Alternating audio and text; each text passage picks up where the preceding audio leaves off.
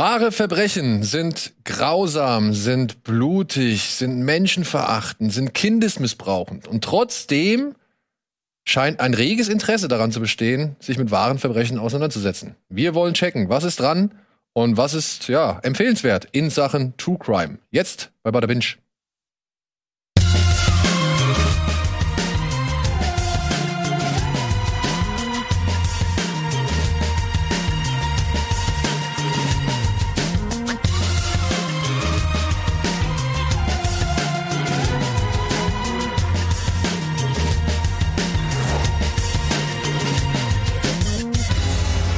Hallo und herzlich willkommen zu einer neuen Folge Bada Binge, einer etwas speziell gelagerteren Folge Bada Binge. Ich begrüße ganz herzlich am Bildschirm von zu Hause zugeschaltet ist Lars, unser lieber Kollege, und im Studio nach langer Zeit endlich mal wieder auch zu Gast André Hecke. Lang nicht da gewesen. Genau. Und du hast sogar eine ganz besondere Aufgabe hier, beziehungsweise du bist aus einem ganz speziellen Grund hier, denn ja, ihr habt vielleicht gemerkt, heute ist ein bisschen was anderes. Heute ist ein bisschen alles, äh, ja, nicht ganz so wie gewohnt. Das hat irgendwie ein bisschen was mit, ja, eben dem Personal zu tun, das nicht zur Verfügung stand, mit gewissen Aufträgen, die noch irgendwie erledigt werden müssen.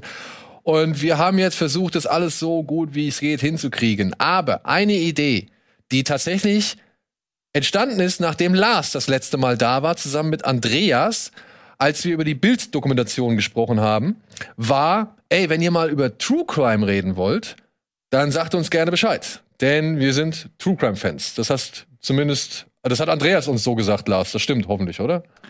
Das stimmt auch, ja. Andreas und ich äh, tauschen uns regelmäßig aus, was die aktuellsten True Crime Serien angeht. Ich habe aber eine Bedingung gestellt, dass wir heute, da wir nicht zusammen in der Sendung sein können, Andreas und ich, nicht über die Serie Abduct, Abducted in Plain Sight sprechen dürfen. Weil das ist so, da haben eine, Andreas und ich eine ganz spezielle Beziehung dazu, weil wir da sehr häufig drüber sprechen noch. Darüber dürfen wir heute nicht sprechen, das wäre Fremdgehen. Okay. Um das zu verhindern, dass diese Ehe zerbricht, werden wir nicht über diese Serie reden, aber wir reden über sehr viele andere Serien.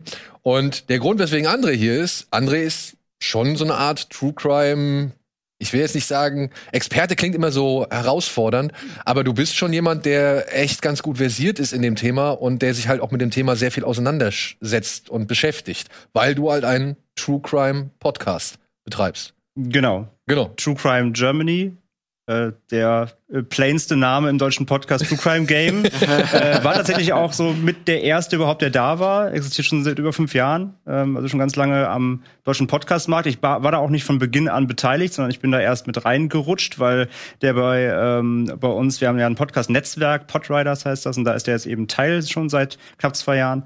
Und da war jetzt ein Besetzungswechsel letztes Jahr, weil da eben ja Leute rausgedroppt sind, anderes machen wollten und so weiter. Und dann bin ich da mit reingerutscht, weil ich mich fürs Thema eben vorher schon interessiert habe und dachte mir, ey, das ist ein cooles Thema so. Und bevor der natürlich irgendwie nachher brach liegt, ähm, supporte ich da gerne und rutsche da mit rein, auch als Host eben und ja, redaktionell eben auch. Und genau, deswegen äh, beschäftige ich mich im Grunde ja jede Woche mit True Crime, weil wir halt pro, pro Monat zwei komplette Folgen recherchieren. Und das ist natürlich einfach viel Arbeit und deswegen muss man natürlich jeden Tag so ein bisschen hier da sich eingraben in gewisse Fälle. Und deswegen, wie gesagt, Experte klingt immer so ein bisschen als. Ja, ich äh, weiß, Experte nee, ist halt immer Deswegen, ne, das klingt immer so, als wäre man irgendwie ein Beneke und sitzt da in irgendwie in forensischen Untersuchungen und so. Also natürlich das nicht. Also ich mache das immer noch so aus einer privaten Anlass heraus.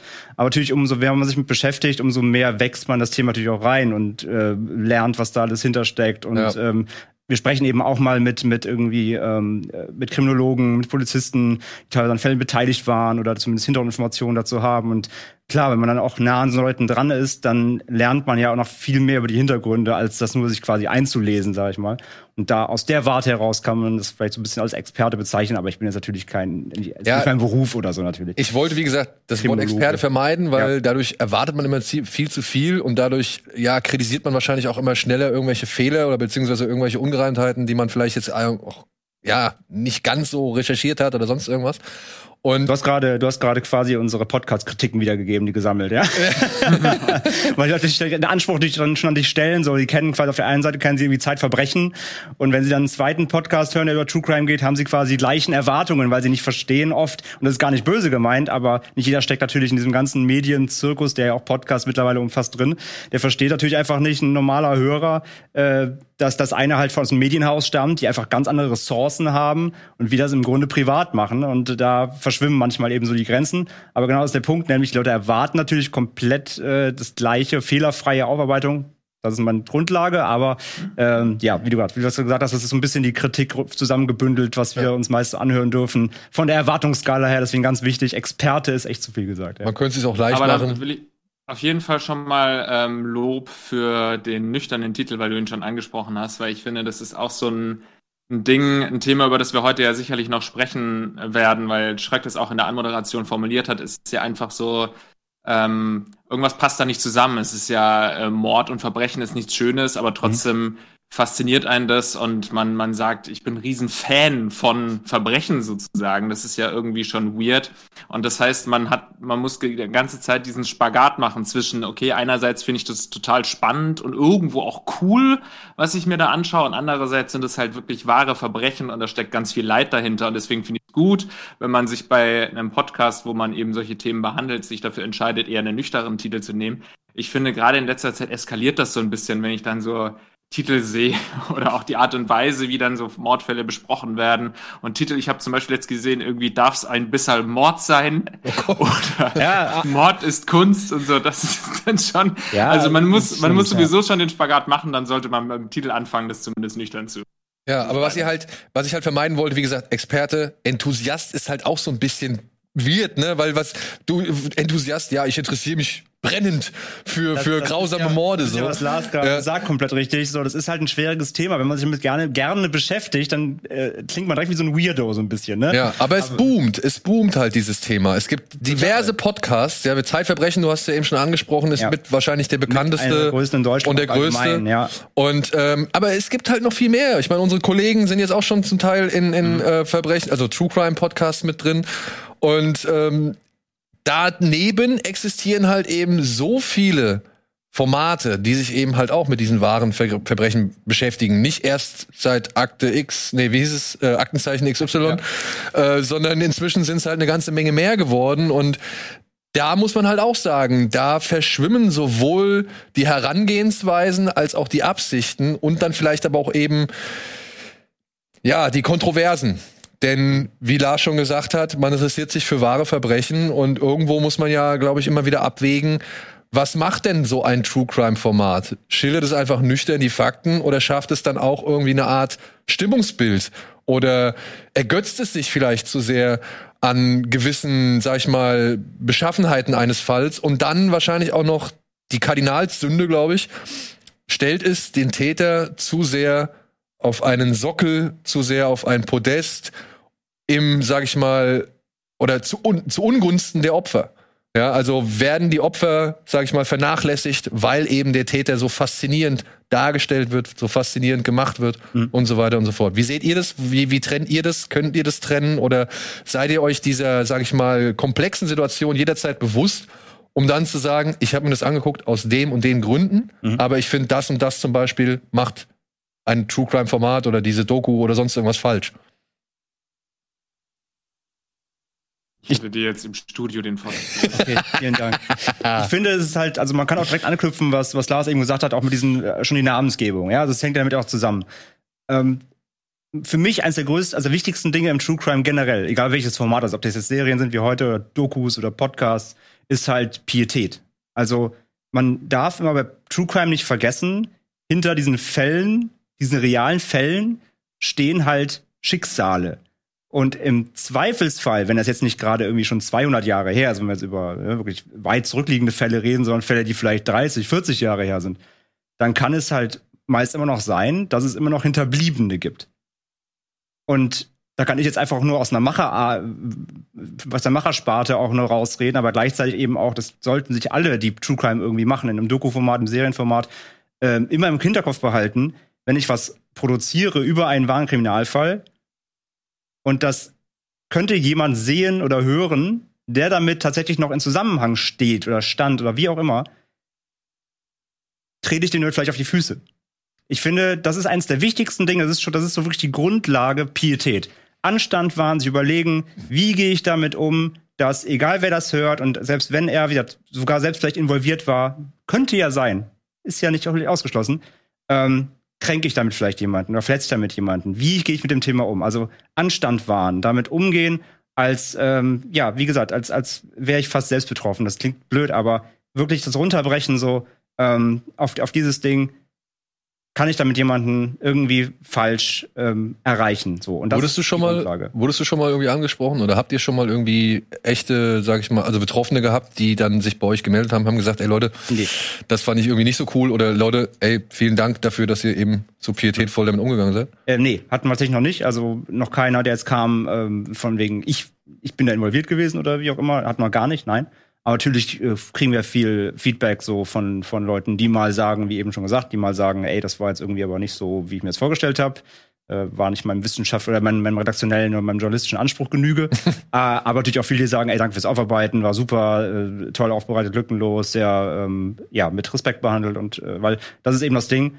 Ähm, man kann ja True Crime, da ist nochmal auf diese Namenswahl auch zurückzuführen, man kann True Crime natürlich sehr verschieden aufarbeiten. Das hast du ja gerade schon gesagt, das ist bei uns in den heutigen, äh, in den Serien, Dokus, die wir heute besprechen wollen, ein bisschen nebenbei noch natürlich ähm, auch der Fall. Du kannst ja Dokus oder du kannst ja True Crime einmal sehr nüchtern behandeln. Fast schon, ja, formell, sag ich mal. Das machen wir zum Beispiel auch im Podcast. Wir machen das wirklich sehr sachlich. Wir haben halt wirklich Scripts, das ist alles aufarbeitet und dann wird es im Grunde nacherzählt. Ähm, es gibt natürlich auch viele Formate, die spielen da mehr so mit dem, sage ich mal, Infotainment-Faktor. Infotainment ist immer super, um halt trockene, ähm, trockene Formate aufzupeppen. Aber bei True Crime, meiner, meiner Meinung nach, ähm, ist es halt immer eine, wirklich ein ganz dünnes Eis so. Weil es gibt halt Podcasts, die, ähm, ich möchte jetzt gar nicht so viel Name-Dropping machen. Jeder, der das hört oder das kennt, weiß, was gemeint ist. Es gibt Podcasts, die äh, machen sich hier und da auch mal ein bisschen lustig über dann, nicht über die Fälle selbst, aber die machen halt trotzdem Witze im Kontext des Falles oder scherzen halt so ein bisschen drauf rum. Und das finde ich halt, aus meiner Warte raus, geht halt überhaupt nicht. Aus den eben genannten Gründen. Mhm. Wenn jemand da irgendwie involviert ist und hört irgendwie, da ist ein Menschenleben vielleicht beendet worden und dann machen sich, dann, dann scherzen damit Menschen, äh, da, da zieht sich mir alles zusammen. Das finde ich sowas von pietätlos. Und aber trotzdem gleichzeitig, weil du gerade eben gesagt hast, trotzdem ist sowas ja beliebt. Also das heißt ja nicht, dass nur, weil Formate was vielleicht nicht pietätvoll behandeln, dass sie jetzt äh, nicht beliebt werden, sondern im Gegenteil. Es gibt natürlich auch genug Menschen, die das trotzdem dann gut finden, die dann vielleicht sagen, ja, okay, es ist so ein schweres Thema, ich mag das eigentlich ganz gerne, wenn damit so ein bisschen lockerer umgegangen wird, weil dann geht es mir leichter rein.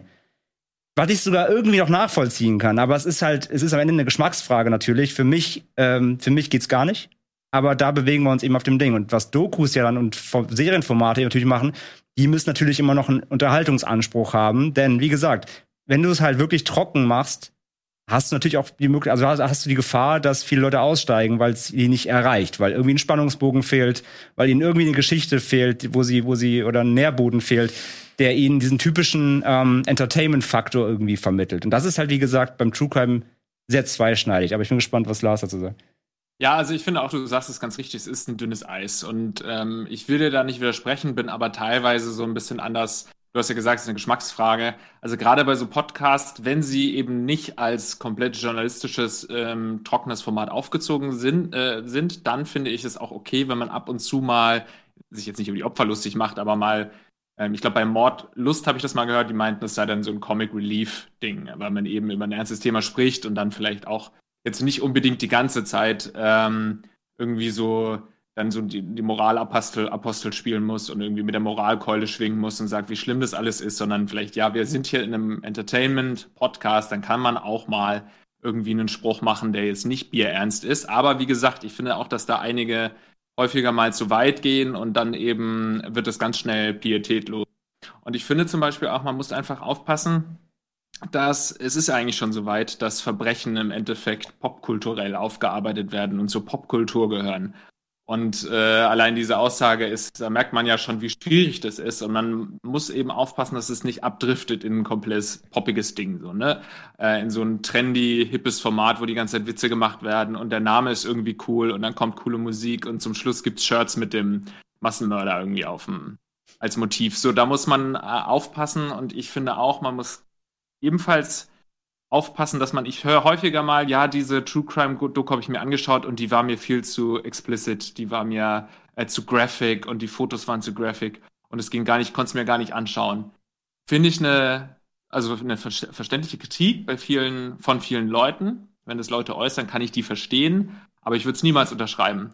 Weil ich finde, das sind Leute, die eben genau das gemacht haben, True Crime so ein bisschen zu einem alternativen Horrorfilm zu machen. Zu so einem Popkultur-Ding, so einem, ach ja, jetzt habe ich mir gerade irgendwie die, die letzte Staffel Friends hat mir ganz gut gefallen, jetzt schaue ich mir noch eine True Crime rein, esse dabei Popcorn und wundere mich dann darüber, dass ein bisschen zu viel Blut fließt oder dass echte Fotos gezeigt werden. Weil ich glaube, man muss sich das immer wieder sagen, es geht um echte Fälle, es ist wirklich passiert, auch wenn da natürlich eine gewisse Unterhaltungswert dahinter steckt und man das ähnlich wie bei einem Horrorfilm sich wahrscheinlich unterhält muss man sich immer sagen, es ist nun mal da wirklich jetzt jemand abgeschlachtet worden und man ist es den Opfern dann in gewisser Weise, finde ich, auch schuldig, die Ernst der Situation darzulegen und eben auch die Situation durch Fotos zu belegen. Also wenn dann eben ähm, die Person sehr stark geblutet hat, als sie gestorben ist. Man muss jetzt nicht die Person mit Gesicht zeigen, natürlich sind hier nochmal die Opfer zu schützen, aber zumindest nicht zu verharmlosen. Nicht das Ganze in so ähm, in so kleinen Häppchen verpa verpacken, diese Verbrechen,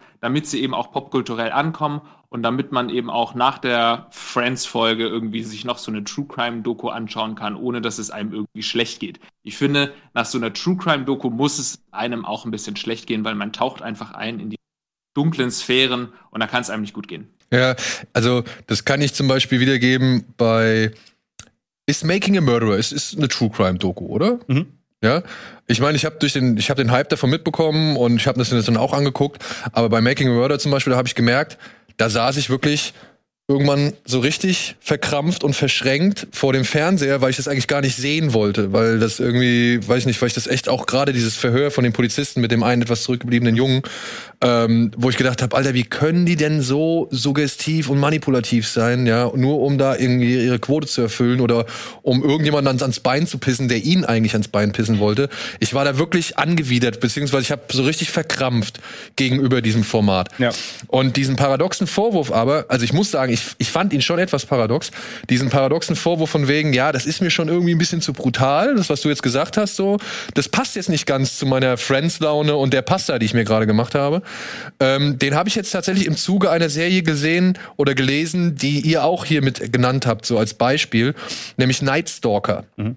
Night Stalker behandelt den Fall von, wie heißt der, Ramirez? Richard Ramirez. Richard Ramirez und zieht das wohl eben doch etwas anders auf als bisherige True Crime Dokumentationen, gerade speziell von Netflix, weil sie halt den Täter gar nicht so sehr ins, in den Mittelpunkt rückt, sondern eher die Ermittler. Und dann aber auch, und das ist jetzt wohl der, der Kern des, der Empörung oder zumindest des, des, der Kritik, dass halt ziemlich viele Tatorte und Tatortfotos gezeigt werden und dann auch die Morde sehr explizit nachgestellt werden. Ja, sie haben die Tatorte nachgestellt. Okay. Also sie haben die quasi 3D gerendert anhand der Fotos und versucht das nachzubilden, inklusive eben Leichen und Blut und überhaupt. Okay. Die war sehr explizit, ja, definitiv. Ja. Ich gebe dir aber vollkommen recht, dass die Doku das gut gemacht hat, fand ich, weil äh, also dass sie, dass sie den, ähm, dass sie den äh, Killer hier, den Richard Ramirez, nicht in den Fokus gestellt haben, weil man halt sagen muss, also der Night Stalker gehört halt ebenfalls wie viele, wie Ted Bundy und Co. zu einem der bekannteren Serienkiller der der Welt, vor allem der USA natürlich. Und der hatte halt auch wie viele andere Serienkiller, gerade aus dieser Zeit, hatte er damals auch selbst halt so einen Hype. Ne? Also viele Serienkiller haben ja dann aus dieser Faszination erfahren, dass die auch dann äh, Fanbriefe bekommen haben tatsächlich und so weiter. Und das hatten diese Leute halt schon genug. Und diese Doku macht das eben gut, dass sie, wie du anfangs schon gesagt hast, die es aus dem Podest heben, ne, dass man so ein bisschen diese Faszination übertreibt, die das mit, die da mitschwingt.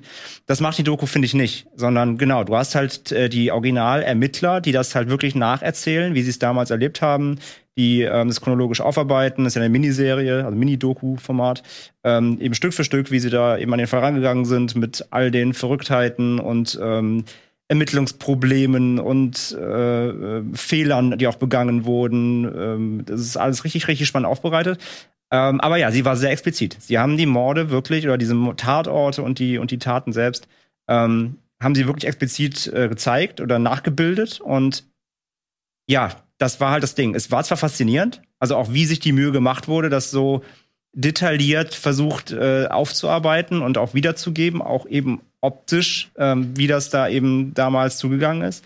Aber ich habe auch eben von vielen gelesen, denen das eben dann schon der Schritt zu weit war, dass man gesagt, also viele geschrieben haben, äh, so explizit brauche ich es nicht. Mir reicht dann vielleicht doch einfach das eine Set-Foto und dann ist gut. Ähm, also hier ist man quasi noch die Extrameile gegangen für die Tatorte. Ähm, ich ich, ich war da so ein bisschen hinterhergerissen. Ich fand es irgendwie faszinierend. Natürlich der Voyeurismus-Ansatz, der nun mal bei dem ganzen True Crime-Thema sowieso dabei ist, da müssen wir nicht drüber diskutieren, natürlich. Ähm, der war natürlich schon neugierig, weil es auch gut gemacht war. Und es ist jetzt nicht so, also nicht vorstellbar als wie ein Slasher-Film, dass er da reinkommt, Leute absticht, sondern sie haben wirklich anhand der Fotos das nachgebildet, wirklich. Mit versucht, jedes Detail da ähm, ähm, 3D nachzubilden, damit man ein Gefühl dafür bekommt, wie die Tatorte aussahen. Und von der Warte her, von der Technik her, fand ich das einfach beeindruckend.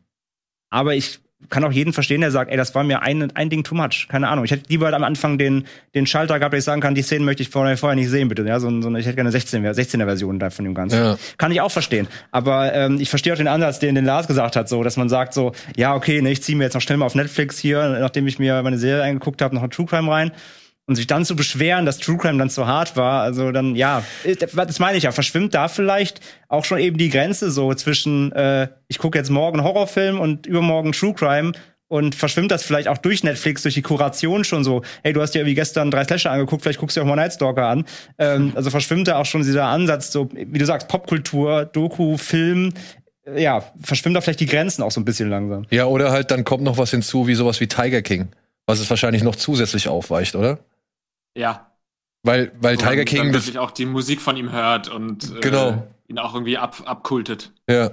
Und das ist ja eigentlich ein Fehler, oder? Also ich fand Tiger King war weder Dokumentation noch True Crime. Also für mich hat das so gar nicht, das war für mich Unterhaltung. also wirklich die reine Unterhaltung. Aber das war ja schon so suggestiv und irgendwie auch so albern teilweise. Und die wussten ja genau, was sie für ein Material, für ein Gold da haben. Und dementsprechend haben sie es auch ausgespielt. Das war ja keine nüchterne ja, Analyse ja ein eines, eines, eines komplexen ja. Menschen so, sondern es war einfach nur, ey, hier, hier ist unsere Freakshow, guckt's euch an. So, ne? Ja, also ich finde, man muss auch immer einen Unterschied machen. Schaut man sich jetzt eine so ähm, Dokumentation an, die journalistische Ansprüche hat, oder eine, die zwar auch noch journalistische Ansprüche hat, aber schon auch hauptsächlich unterhalten will oder irgendwie eine coole Geschichte erzählen mhm. oder wiedergeben will. Eine coole, interessante, spannende Geschichte, irgendwie sowas. Und bei Tiger King war es ja einfach so, dass es jetzt wahrscheinlich äh, auf journalistischer Ebene einige Kritikpunkte berechtigte geben, geben könnte. Aber es war einfach wahnsinnig unterhaltsam. Also ich habe mich selten, selten so unterhalten gefühlt von, von irgendwas auf Netflix. Das fand ich hammergeil. Ähm, um nochmal kurz bei Night Stalker zurückzukommen, ich möchte es auch unterstreichen, weil der, äh, dass der Typ jetzt nicht unbedingt so ähm, krass irgendwie geadelt wurde, wie man es eigentlich hätte denken können, weil der sieht ja schon aus, als er könnte auch genauso gut bei den Rolling Stones irgendwie Mitglied sein. So, hätte, man hätte den schon irgendwie zu so einem Rockstar stilisieren können. Wenn dann auch dann, bei manchen Dokus ist es ja so, dass dann, keine Ahnung, dann auch so ein bisschen wie bei einer Trailer-Mucke irgendwie dann die Protagonisten da so dargestellt werden wie so, naja, wie so Protagonisten einfach, wie so Helden. Und das haben sie bei dem eigentlich ganz gut gemacht. Ich fand da zum Beispiel auch sehr wichtig, auch wenn es äh, natürlich einen journalistischen Ansatz hat, hat, ist es immer noch eine Dokumentation und eine Dokumentation muss ja auch irgendwo unterhalten, damit die Leute dranbleiben. Und mhm. die wollen ja keine Studie lesen, sondern eben eine Dokumentation schauen in dem Fall. Und deswegen muss sich so eine Doku auch manchmal an gewisse Regeln der Dramaturgie halten. Und dazu gehört zum Beispiel, dass man irgendwie eine Beziehung aufbauen zu, äh, muss zu den einzelnen Darstellern, sage ich jetzt mal in Anführungszeichen, zum Beispiel in dem Fall zu den Detectives, das haben sie, finde ich, ganz klasse gelöst, dass man eben die Hintergrundstories der Detectives erfahren hat. Du hast irgendwie gesehen, wie die, ähm, die Leben der Detectives irgendwie auch beeinflusst werden. Ja, die Familie musste ja wegziehen von dem einen Detective und sowas zu zeigen, ähm, finde ich dann manchmal auch wichtiger, als den x-ten Mord dann nochmal irgendwie detailliert ähm, zu zeichnen. Das stimmt schon. Also, Aber das finde ich, haben sie äh, sehr gut gemacht und dann auch noch mhm die das LA so eine große Rolle spielt. Ja. Ich finde, bei vielen True Crimes, bei vielen Mordserien ist es einfach wahnsinnig entscheidend, wo das Ganze stattfindet. Ist es jetzt irgendwie in einem reichen Viertel, weil der Mörder irgendwie Reiche töten will oder ganz im Gegenteil äh, in einem armen Viertel und so weiter. Er hat es dann ähm, einfach eine kleine äh, Spoiler-Sache. Dann zum Schluss wurde ja der Täter auch von Leuten aus der Hood quasi gefangen genommen und dass man darauf auch genügend eingeht, wo die Serie spielt und warum das von Bedeutung ist, finde ich, macht eine gute True Crime aus. Aber okay. Gebe ich komplett recht, ja. Und dann die Frage: Verschwunden, Tatort Cecil Hotel. Der, der Fall von dieser Elisa, Eliza Lam, Lam. Ähm, entspricht das der Tatsache? Weil hier habe ich so den Eindruck gehabt, ziemlich viele Leute, die das gesehen haben, haben irgendwie gesagt, ja, okay, das ist jetzt schon ein bisschen viel für ein bisschen wenig so, ja, weil es gibt, ich meine, dieses dieser Fall wurde zum Internetphänomen aufgrund eines Überwachungsvideos, wo man die Dame, die halt äh, Tage später in diesem Wassertank des Hotels aufgefunden worden ist, eben in einem Aufzug drin ist und da irgendwie komisch wirr auf die Knöpfe drückt und gestikuliert und man fragt sich und ja, und dann kommen halt die verschiedenen, oh, meine Theorie könnte sein, dass das und das ist, Leute, so, ja. Und daraufhin ist halt diese, dieses Internetphänomen entstanden. Und der Mann, ist es der Mann, der hier ähm, Shockingly Evil und Dings ja. gemacht hat? Das ist der, das ist der selbe Regisseur? Ich mein ja? schon, ja. Okay der hat ja dann wohl sich nicht so unbedingt auf das Verbrechen konzentriert, sondern eher eben auf die Umgebung, auf das Hotel, wo dieses Hotel ist, der, der Stadtteil Skid Row oder so wie es mhm. heißt, ne, und so weiter. War das dann trotzdem gelungen? Also ist das dann etwas, was die Doku trotzdem richtig macht? Oder kann man sagen, nee, hier hat man tatsächlich die, die Mücke zum Elefanten aufgeblasen? Also generell muss man sagen, dass bei dem, also bei der Doku hier bei Liza Lamb ist das gleiche wie bei einer anderen, die auch noch, äh, ob die drauf was hier, Beware the Slenderman, zu der ja. noch kommen. Das ist nochmal so ein bisschen was anderes, weil hier spielt zwar einmal True Crime rein, aber da spielen noch ganz viele andere Sachen rein, weil das hier geht schon fast so ein bisschen in die Richtung, ihr hattet letztens hier Channel Zero äh, die Serie mal besprochen. Das geht schon fast ein bisschen in die Richtung, weil aufgrund dieses True Crime Falls hier haben sich halt im Internet ganz viele Urban Legends und so entsponnen, das schon fast wirklich so in diese Creepypasta Richtung geht, weil wie gesagt dieses Video mit dem Aufzug, sie drückt halt irgendwelche Knöpfe und äh, wie fährt wieder hoch und wieder runter und alles ist halt super weird.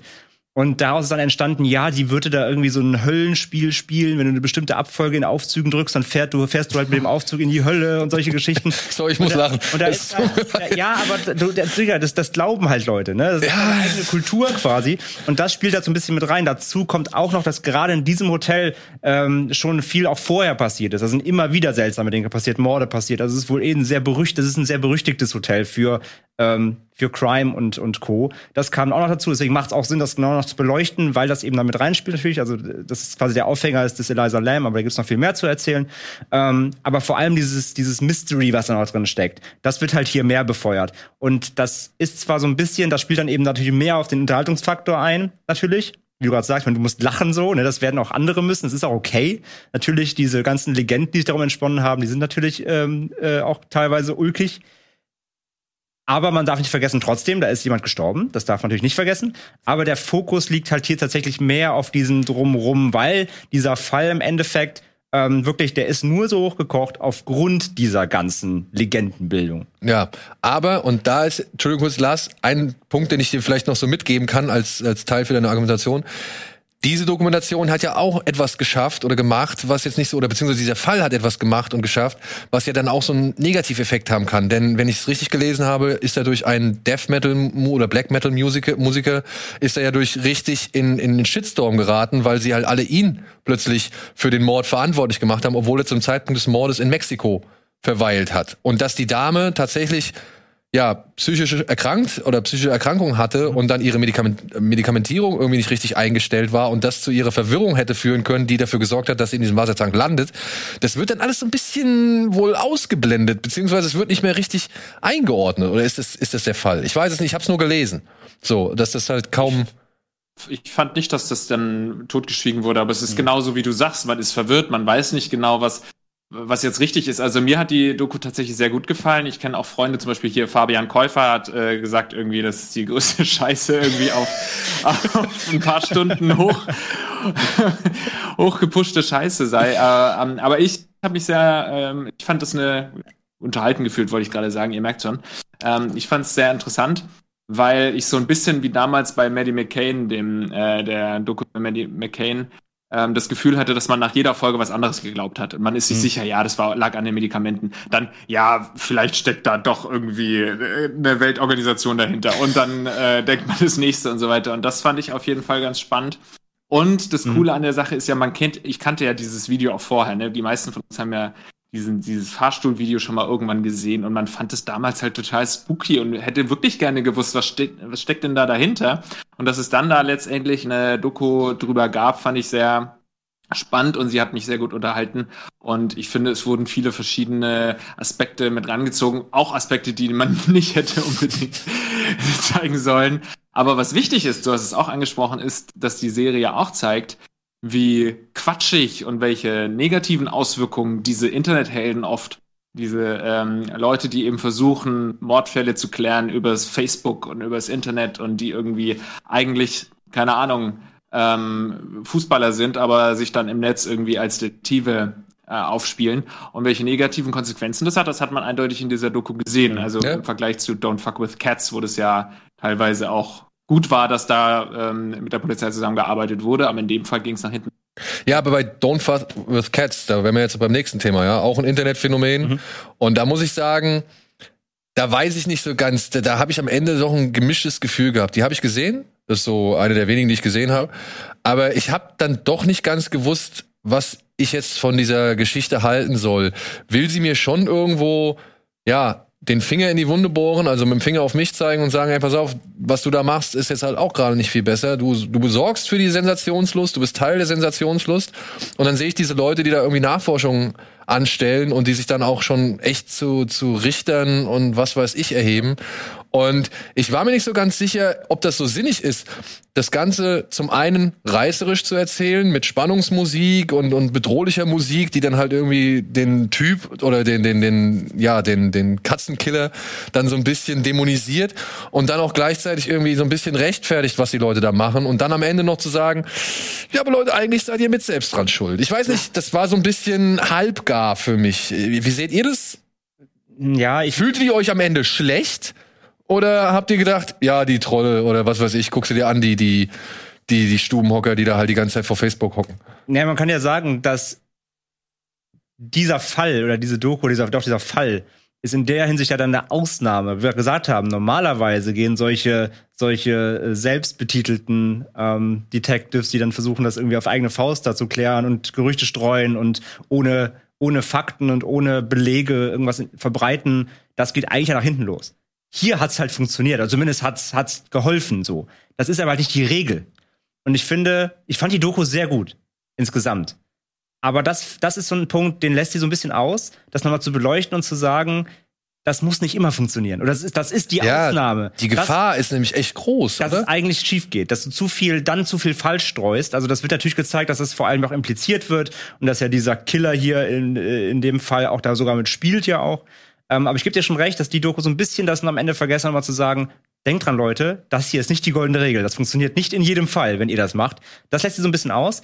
Ansonsten fand ich die aber vom Aufbau schon sehr gut. Also ich insgesamt muss ich sagen, das ist halt schon ein schweres Ding auch. Also ich kenne auch viele, die würden das gerne gucken und können es nicht. Ähm, auch weil sie selber Haustiere haben, weil die es nicht sehen wollen, was da gezeigt wird. Das, ich kann es verstehen, ich habe selber vier Katzen. Es ist halt ungeil so. Das ist, Vier? Ja. Hast du noch zwei mehr? Ja, wir haben vier Katzen. Ja. Okay. Ähm, und ich kann nur zwei. Das ist halt echt ungeil so, natürlich. Ja. Und das ist richtig schwer mit anzugucken. Ich meine, die zeigen es ja teilweise schon sehr drastisch. Äh, deswegen, das mal ähm, vorweg, also viele wollen das gucken, können es nicht gucken, verstehe ich. Ähm, aber ich fand die Aufbereitung aber sonst eigentlich ziemlich, ziemlich clever. Weil der Fall, muss man einfach so sagen, der Fall ist spektakulär. Der ist schon echt an sich sensationell so. Der ist, also was da alles rausgekommen ist, was da für Abläufe zu den äh, verschiedenen Punkten, Spuren und Co. geführt haben, das kannst du schon so zeigen. Weil äh, natürlich sowas, sowas hast du halt nicht alle Tage, zum Glück. Aber wenn du sowas schon hast, mit so vielen Verknüpfungen und Ebenen, die da drin stecken und jetzt ja wirklich auch diesem, ähm, diesem Internetspiel, was dann am Ende des Tages wirklich halt aufgeht, ich fand das schon recht clever inszeniert. Aber ich gebe dir vollkommen recht, es fehlt für mich so einen kleinen, am Ende nochmal so einen Dämpfer zu sagen, die Leute mal, also nachdem die quasi über mehrere Stunden das aufgebaut hast, den Hype so des Ganzen, das mitverfolgt hast, mit durchlebt hast, am Ende nochmal zu sagen, okay, jetzt aber nochmal halb Stopp, das ist nicht die Regel. Ja. Also setz es dir bitte nicht auf deine Robin Hood Agenda, sowas jetzt selber jeden Tag zu versuchen. Das hätte man gerne mal mitgeben dürfen. Aber sonst fand ich die wirklich von der Inszenierung, von den Details, von der Aufarbeitung her ähm, und von der, ich meine, sie, sie, sie sind relativ schonungslos. Das ist halt wieder das Ding. So, ne? Musst du das? Ja, nein, vielleicht. Aber ich finde, um nochmal zu symbolisieren, was das auch für ein Mensch war, der dahinter steckt am Ende dieser Täter, war es auch gut, dass sie es gezeigt haben. Aber ich kann wieder jeden verstehen, der es nicht sehen will. Ähm, aber ja, von insgesamt fand ich, das war schon eine sehr, sehr gute Doku. Ich meine, ich will mich ja auch nicht frei von Einfluss sprechen. Ich saß ja auch am Anfang da und habe gedacht, eigentlich schon ganz gut, dass diese Leute so aufmerksam sind. Mhm. Ja, und dass die sich so zusammenschließen und irgendwie versuchen, da irgendwie was rauszufinden. So, aber dann, je weiter das ging, umso unangenehmer empfand ich dieses Gefühl, mit welcher Akribik und vor allem mit welchem Selbstverständnis und mit welcher Selbstverständnis wurde Ja. Das ist das Ding. ja, und mit welcher Intensität auch diese Leute dann auf die Jagd gegangen Ja. sind, so, ja. Und ich, da, wie gesagt, da fehlt mir noch ein bisschen die Einordnung bei Don't Mhm. versteh ich. With Cats, Ja. so. Ja. Vor allem, weil sie ja zum Schluss auch so ein bisschen erzieherisch unterwegs sind. Dann sagt ja die eine Frau aus der Facebook-Gruppe noch so an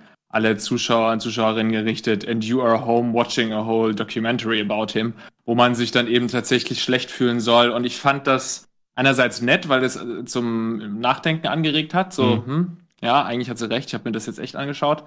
Und andererseits finde ich es ein bisschen schwierig, wenn sie sich selbst so aus der Affäre ziehen wollen, weil natürlich diese Doku so dramatisch auch aufgebaut wurde und so inszenatorisch, dass man ähm, sich da zumindest nicht äh, freisprechen kann, ähm, zumindest zu sagen, man hat ein bisschen dafür gesorgt, dass dieser Mensch, der ja Aufmerksamkeit wollte, genau das bekommen hat. Und halt auch jetzt so eine Art Denkmal. Vielleicht sogar noch eine Art, wie sag ich mal, ja, eine Art Vorbild. Ich meine, jetzt mal ehrlich, anhand von Don't Fuck with Cats, ich sehe das auch noch echt kritisch, weil danach könnten sich jetzt auch noch, gerade im Internetzeitalter, deutlich noch einige Leute irgendwie, weiß nicht, berufen fühlen oder angespornt fühlen, eben auch so ein Hype, auch eine eigene Netflix-Doku oder sonst irgendwas zu kreieren, zu generieren, so, ja. Und ich weiß nicht, das ist halt so, glaube ich, die Gefahr, von der ihr auch schon, also die wir jetzt alle schon eigentlich thematisiert haben, ja. Weil im Endeffekt hast du immer die Versuchung, dass du den Täter, dessen Lebenslauf vielleicht interessant ist, der krasse Sachen gemacht hat oder sonst irgendwas, immer für das auszunutzen, was die Leute halt dranhält. Eben die Sensation, das Grauen, weiß ich nicht, der Schrecken oder sonst irgendwas. Aber damit hast du halt auch gleichzeitig irgendwie die Vorlage geschaffen für, oh ja, wenn ich sowas mache, dann Mhm. erinnern sich die Leute an mich, ne? Für Nachahmer, aber ich kann mir immer nicht vorstellen, dass jemand nur, weil er irgendwie eine Netflix-Serie ganz geil fand oder so gesagt, ja, okay, jetzt schlachte ich zehn Menschen ab. Ich glaube, wer sowas macht, der hätte das auch ohne die Doku gemacht. Aber Okay, ich hab La noch, aber Lars, jetzt muss ich ein, ein, jetzt muss ich argumentieren oder jetzt muss ich einen, einen Punkt einwerfen. Der aber junge springst du Mann- zu einer anderen Serie? Nee, noch nicht zu einer anderen Serie, Okay. aber ich könnte jetzt zumindest zumindest noch zwei Serien dazu nehmen oder zumindest eine. Aber dieser junge Mann in Don't Fuck with Cats hat sich von was inspirieren lassen? Ja, Basic Instinct? Ja, ich saß die ganze Zeit davor und dachte so, das ist aber schon Basic Instinct. Und warte mal, die klingt, das ist auch Basic Instinct. Und ich dachte mir so, das kann doch nicht, also sieht das keiner? Oder, oder ich, ich war so irritiert, so von wegen, das hat aber schon Ähnlichkeit mit, also das kommt mir schon von Basic Instinct bekannt vor.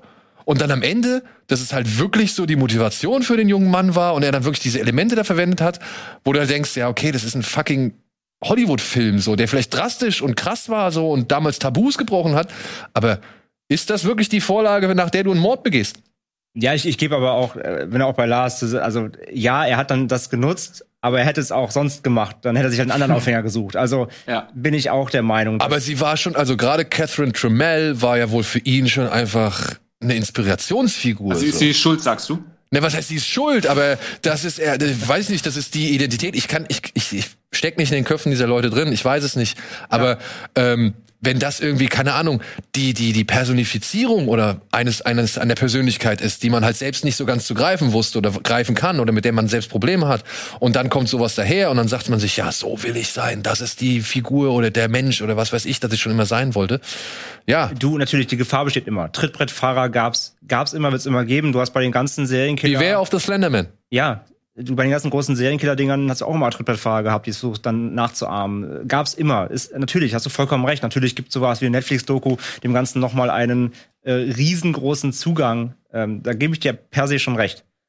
Aber dennoch, bin trotzdem auch bei der Aussage nach wie vor von Lars, das hätten die trotzdem auch gemacht. Ohne die Doku, dann haben sie einen anderen Aufhänger genutzt. Und du glaubst, die beiden Mädels aus Beware of the Slenderman haben diese Ausrede nur dankend angenommen, sie hätten das Mädchen auch so oder so umgebracht.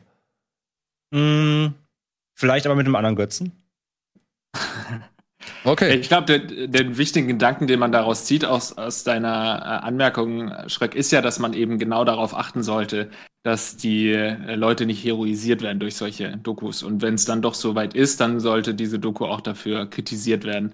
Ich habe noch zu Don't Fuck with Cats eine Geschichte, ähm, die ich er- erzählen muss. Und zwar, ähm, es gibt ja so kleine Trottel, Trottelmomente, ne, dass man so ein bisschen trottelig ist. Dann denkt man sich, jetzt heute war ich wieder ein Trottel. Ich habe die Obertrottel-Geschichte. Ich habe den Trottel Award. Und zwar von mir natürlich. Ich habe diese komplette Serie Don't Fuck with Cats angeschaut und dachte bis zum Schluss, es sei Fiktion. Ich wusste nicht, dass es eine Doku ist, sondern ich dachte, das sei sowas wie, kennt ihr American Vandal? Ja. Hm. Ich dachte, das sind alles Schauspieler. Und ich habe das mit meiner Freundin gesehen, sie ab und zu, nee, meinst du nicht, das, sind, äh, das ist eine echte Doku? Nee, nee, das machen die schon richtig gut und so. Das, aber das weißt du nicht, bist nicht in den Medien tätig. Ich habe da ein bisschen mehr Ahnung, glaub mir. So, dann habe ich gedacht, das ist eine Scheiß. Ich dachte, das ist ein Film. Und dann bin ich auch mal hier mit Mara gelaufen. Und zwei Jahre her so. Und dann haben wir kurz über die Serie gesprochen, habe ich gesagt, ja, schon, schon krass, aber ist ja nicht wirklich passiert, ne? Sie, wie das nicht passiert?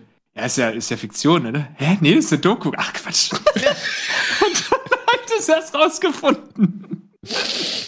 Tja, aber Gott sei Dank. Aber zeig das nicht. Zeig das nicht. Äh, also natürlich bin Trottel und so, ne? Aber ich finde, dass diese Doku, ich müsste sie mir nochmal anschauen, die ist schon so aufgebaut, wie eben auch ein Hollywood-Film aufgebaut werden könnte, der so ein bisschen das persifliert, eben wie American Vandal zum Beispiel. Und da äh, bin vielleicht doch nicht ich schuld, sondern die Macher. Ja, oder halt die mittlerweile Manipulierfähigkeit von Medien. Oder beziehungsweise die, die Vielfältigkeit von Medien, mit denen du halt irgendwie Leute von etwas überzeugen kannst.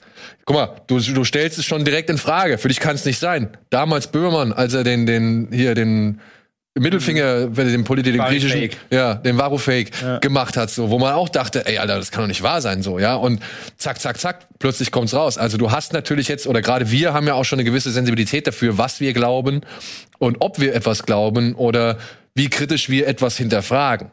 So, und ich kann dich da verstehen, Lars. Ne? Ich meine, es kommt ja schon alles irgendwie Hollywood-mäßig rüber. Was? Der hat sich den, den Hollywood-Film genommen und metzelt erst Katzen und dann Menschen ab? Das kann doch nicht sein. So. Ja, und ich meine, ich meine, die halbe Doku spielt quasi im Browserfenster. Da gibt's ganze Filme heutzutage, die das machen. Ja. Also, äh, auch das spielt ja wieder mit rein, die Vermischung, gebe ich schon recht. Ich, also, ich, ich kann es nicht so richtig einordnen, weil ich kannte den Fall vorher. Also, ich, ich kannte das vorher. Deswegen wusste ich halt, also, deswegen war es mir halt total klar.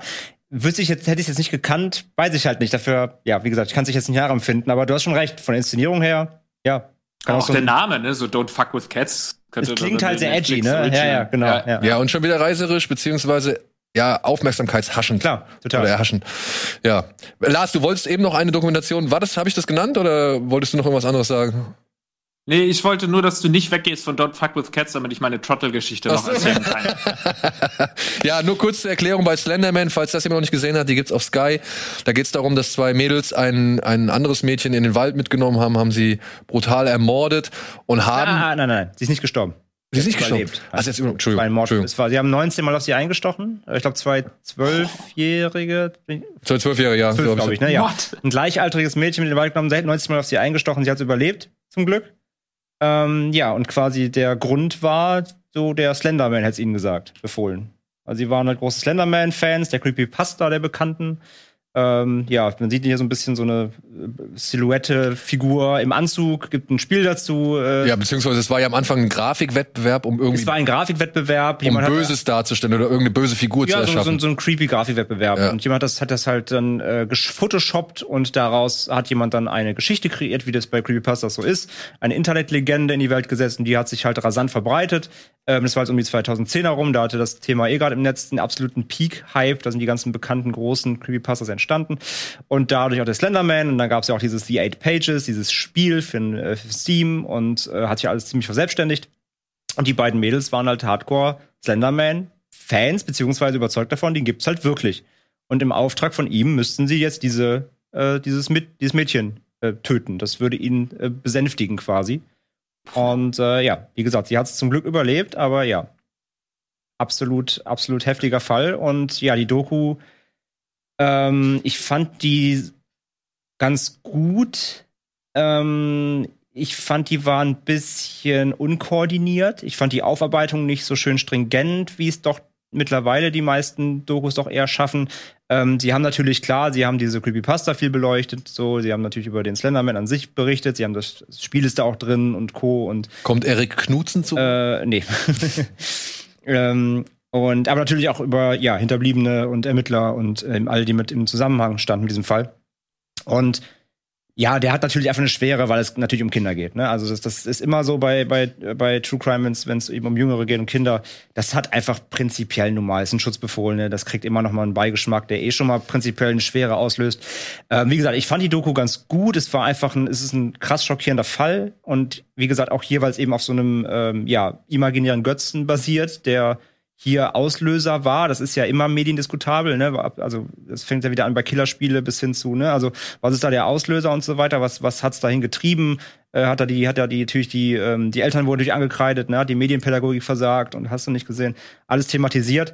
Ähm, sie war so ein bisschen unkoordiniert, fand ich. Also sie hat das nicht so ganz stringent, weil die immer wieder so Abzweigungen nimmt, aber so ja, war nicht schön aufbereitet. Hätte man mhm. glaube ich besser erzählen können, aber insgesamt ganz gute Doku, wer, wer Sky hat gerne mal reingucken, ist echt ein ist ein einfach ein heftiger Fall. Ja, ja, ja. Verstärkt durch eben Kinder. Ja. Ähm, genauso wie hier der, die andere Doku, die ihr genannt habt, aber die wir wahrscheinlich jetzt nicht mehr näher oder so stark beleuchten können, der Fall des Gabriel Hernandez. Ja, genau. Die hattest du, glaube ich, noch genannt, Lars.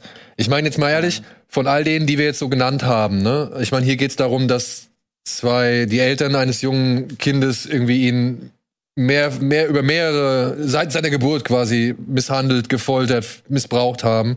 Und äh, die Behörden haben halt immer weggeguckt, wollten halt irgendwie das nicht wahrhaben, haben immer der Mutter geglaubt, dass das alles irgendwie nur erfundene Geschichten sind, die da wegen, wegen häuslicher Gewalt irgendwie über sie erzählt wird. Und dann ist das Kind gestorben, wenn ich das jetzt richtig zusammenbringe. Und der Fall wurde groß aufgerollt und die Dokumentation beleuchtet dann aber auch unter anderem das soziale System, das erst diese Geschichte oder diesen tragischen Fall erst ermöglicht hat. So, ja. Ähm, von all diesen Dokus, die wir jetzt so genannt haben, was würdet ihr sagen, wo ist am ehesten oder welche versucht sich am stärksten dem Punkt Pietät oder dem Punkt Pietät gerecht zu werden?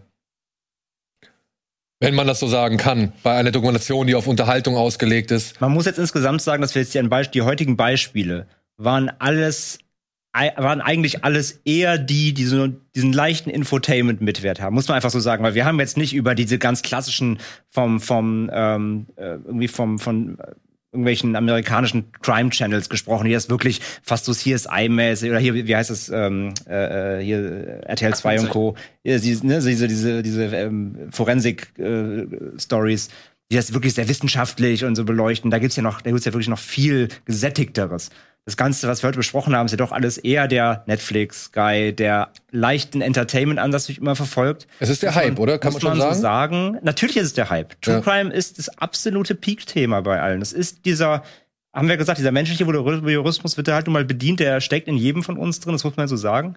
Ähm, aber ich finde, eigentlich alle heute genannten Dokus, also keine davon kann man jetzt wirklich sagen, macht das irgendwie falsch. Man kann bei der einen sagen, vielleicht schlachten sie es hier ein bisschen zu sehr aus, was die Gewalt angeht übertreiben sie es vielleicht hier ein bisschen. Hier kann man sagen, okay, hier fehlt vielleicht doch noch mal der, der mahnende Zeigefinger am Ende zu sagen, hey, noch mal ne, ein bisschen gesetzter so. Aber die Dokus, die wir heute besprochen haben, sind schon alle gut gemacht und ordentlich aufgearbeitet. Es fehlen keine Informationen, es ist ordentlich recherchiert. Und von dem Standpunkt aus kann man das, glaube ich, schon mal sagen. Also es ist nichts dabei, wo ich sagen würde, ey, guckt das euch das nicht an, das ist völlig falsch alles. Es sei denn, ihr habt einen schwachen Magen beziehungsweise ein genau. schwaches Gemüt. Um Aber das rein so vom der, vom der journalistischen Anspruch her, was so die Vollständigkeit angeht, glaube ich, das ist alles okay. Es liegt im Endeffekt dann, ob man sagt, okay, das ist mir jetzt aber schon zu ja, inszenatorisch. Mhm. Oder ich brauche es eher gesättigter, aber dann guckt man sich vielleicht doch eher was vom WDR oder ÖR ja. also einfach an. Da gibt es ja noch mal ganz andere Sachen und so. Aber ja, ist zumindest meine Meinung. Lars, was du sagst? Ja, ich kann da jetzt auch nichts äh, aus. Also ich würde Don't Fuck with Cats tatsächlich äh, negativ weil ich halt dachte, das sei ein Film. ähm, ich, also natürlich, ja. wie gesagt, ne, es ist trottelig, aber da muss, da muss man schon aufpassen. Man soll schon schauen, eine Doku muss auch dann unterhaltsam sein, habe ich ja auch schon gesagt, aber man muss eben, äh, man darf diesen schmalen Grad nicht verlassen und dann eben doch zu sehr ins Inszenatorische gehen oder den, ja, die Punkte nicht beachten, die wir heute angesprochen haben. Ja. Von denen, die wir jetzt hier so genannt haben, was wären eure, was wäre eure dringendste Empfehlung, wenn man es noch nicht gesehen hat? Mm, ich, also Skurrilität Eliza Lam, ähm, gute Aufarbeitung, gute Erzählstruktur, Nightstalker. Nightstalker. Die fand ich schon echt ziemlich gut. Ja. Wie, wie ist bei dir? Also ich finde, Making a Murder haben wir zwar heute jetzt nicht ausführlich besprochen, aber ja. das ist für mich so ein bisschen das Breaking Bad von äh, True Crime. Also so, hm. da musste ich alles dran messen, das fand ich einfach überragend das und stimmt, ja. äh, der Fall Maddie McCain äh, ging mir ähnlich. Und von den heutigen ähm, Sachen, äh, Evil Genius haben wir auch nicht besprochen. Ja, stimmt. Ja, sonst fand ich alles scheiße, was wir heute besprochen haben. Nein, alles sehenswert. Ja, gut. Falls ihr da draußen jetzt noch ein bisschen Lust habt auf mehr True Crime Einsichten und Ansichten, dann äh, lasst uns das gerne wissen. Wir sind noch nicht am Ende. Wir haben ja eigentlich auch noch nicht über die fiktionalen True Crime Serien gesprochen. Genau. Äh, über die können wir auch noch mal reden. Das soll jetzt so so ein kleiner Auftakt sein, kleiner, weiß ich nicht, so eine Mini-Rubrik oder eine Miniserie, die wir jetzt hier vielleicht im Rahmen von Bada Binge aufziehen. Also wenn ihr Bock habt, dass Lars, Andreas, André und noch ein paar andere Leute irgendwie noch mal ein bisschen referieren über die eine oder andere Serie, noch ein paar Tipps raushauen, dann lasst es uns gerne wissen. Schreibt es uns in die Kommentare. Und ansonsten bedanke ich mich ganz herzlich bei Lars. Bei dir, André. Habe ich jetzt Andreas gesagt? Ich meinte den anderen Andreas. Nee, du, Beides gesagt. Ja, Ja, okay. also- gut, gut, gut. Ähm, ja, also, wenn ihr Bock habt auf mehr True Crime, dann sagt uns gerne Bescheid. Und ansonsten danke ich euch herzlich für den Input und eben für die Vorschläge, die ihr hier gemacht habt. Und ansonsten habt einen schönen Abend und noch eine schöne Restwoche. Wir sehen uns ja hoffentlich bald, spätestens Donnerstag. Tschüss. ciao, ciao.